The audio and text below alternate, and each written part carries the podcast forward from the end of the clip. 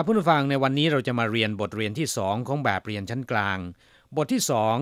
เจ้าภาพตามใจแขก อันดับแรกเรามาฟังคุณครูอ่านบทเรียนในจังหวะปกติและจังหวะช้าๆอย่างละหนึ่งรอบนะครับ 第二课，主随客便。一对话，走，我请你去吃饭。你要请我吃什么？主随客便。那我来点菜喽。走，我 请你去吃饭。你要请我吃什么？主随客便。那我来点菜了哦。 ครับเพื่อนผู้ฟังสนทนาบทนี้นะครับเป็นการคุยกันระหว่างคนที่รู้จักกัน ซึ่งอาจจะเป็นเพื่อนนะครับ โดยเพื่อนมาเที่ยวที่บ้านเจ้าของบ้าน หรือว่าภาษาจีนเรียกว่าจูเหรินจะทำหน้าที่เป็นเจ้าของบ้านที่ดีนะครับพาออกไปเลี้ยงที่ร้านอาหาร เจ้าของบ้านหรือผู้ที่เลี้ยงคนอื่นนะครับ ซึ่งในที่นี้ก็คือเจ้าภาพ เชิญชวนบอกว่าเจ้า我请你去吃饭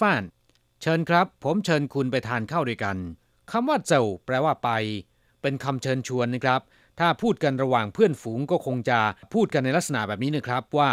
ไป ผมเชิญคุณไปทานข้าวด้วยกัน แขกถามว่า你要请我吃什么คุณจะเลี้ยงดิฉันทานอะไร要请我ก็คือจะเลี้ยงผมหรือว่าจะเลี้ยงฉัน吃什么吃ก็คือทาน什么คืออะไร你要请我吃什么คุณจะเลี้ยงฉันทานอะไร主随客便เจ้าภาพนั้นต้องตามใจแขกอยู่แล้ว วัวหลายเตียนใช่ละออถ้าอย่างนั้นดิฉันก็จะเลือกหรือว่าสั่งอาหารเลยนะคะหน้าหมายถึงว่าถ้าอย่างนั้นวัวหลายเตียนใช่ ฉันเลือกหรือว่าสั่งอาหารหน้าวัวหลายเตียนใช่ละออถ้าอย่างนั้น ฉันสั่งอาหารเลยนะคำว่าละออในที่นี้นะครับ ก็หมายถึง นะ นะครับ หรือว่านะคะ ในภาษาไทยนะครับ เมื่อทราบความหมายในบทสนทนาบทนี้แล้วนะครับ ต่อไปเรามาดูคำศัพท์ และก็วลีใหม่ๆ ในสนทนาบทนี้กัน 二生字与生词，主主随随便便方便方便次次下次下次主人主人随便 随便客人客人点菜点菜特别特别重要重要 ครับผู้ฟังเรามาดูความหมายของศัพท์ใหม่ๆ เหล่านี้นะครับจูแปลว่า เจ้าของหรือว่าเจ้าภาพ หรือเจ้านายก็ได้นะครับสวยแปลว่าตามหรือว่าติดตาม อย่างเช่นว่าสวยฉงก็คือติดตามนะครับ เปี้ยน แปลว่า สะดวกสบาย ไม่ยุ่งยาก ซึ่งคำเต็มคำนี้ควรพูดว่า ฟังเปี้ยนซื่อแปลว่า ครั้ง อย่างเช่นว่าช่าซื่อครั้งถัดไปช่างซื่อครั้งที่ผ่านมาจูเรนเจ้าภาพ คนที่ต้อนรับหรือว่าเลี้ยงคนอื่นนะครับคำคำนี้ยังสามารถแปลเป็นความหมายว่าเป็นนายนะครับ อย่างเช่นว่าคนใช้เวลาเรียกเจ้านายเนี่ยก็จะเรียกว่าจูเรน สวยเปี้ยน ตามสบาย ไม่ต้องเคร่งเครียดหรือไม่ต้องซีเรียสนะครับ หรืออะไรก็ได้เช่นว่าถามว่าจะเอาอะไร เมื่อเราจะตอบว่าเอาอะไรก็ได้ เราก็ต้องพูดว่า สวยเปี้ยนเคอเหรินคำว่าเคอแปลว่า แขกนะครับ แขกในที่นี้ไม่ได้หมายถึงแขกที่มีหนวดเครานะครับ แขกในที่นี้หมายถึงว่าบุคคลที่มาเยี่ยมที่บ้านเรา มายังถิ่นของเรา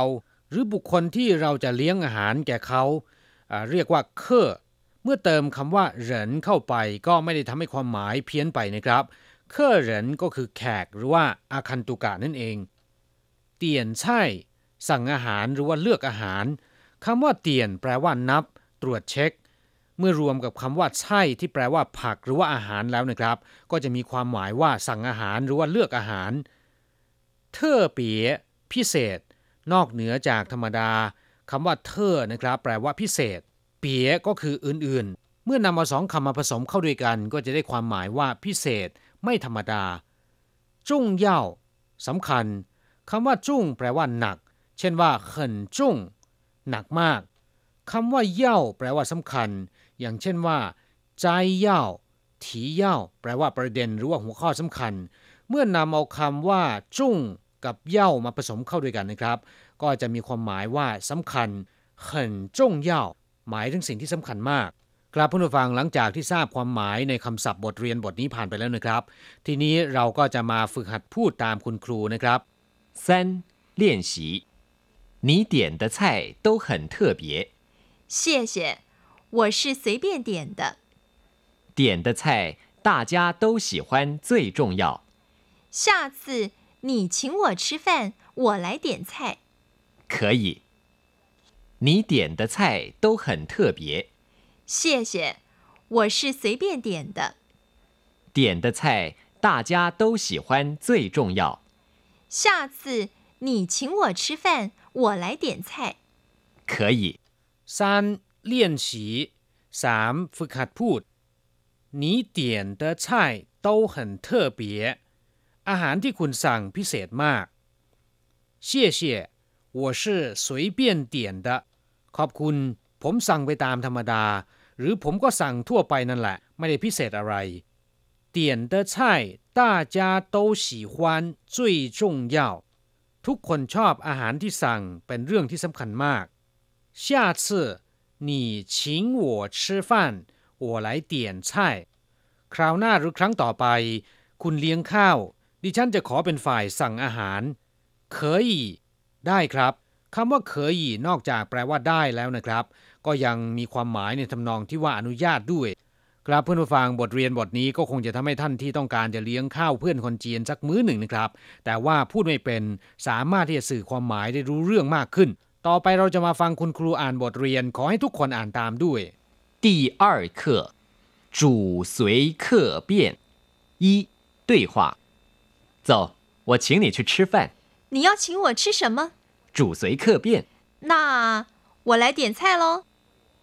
走，我请你去吃饭。你要请我吃什么？主随客便，那我来点菜了哦。走我请你去吃饭เชิญครับ ผมเชิญคุณไปทานข้าวด้วยกัน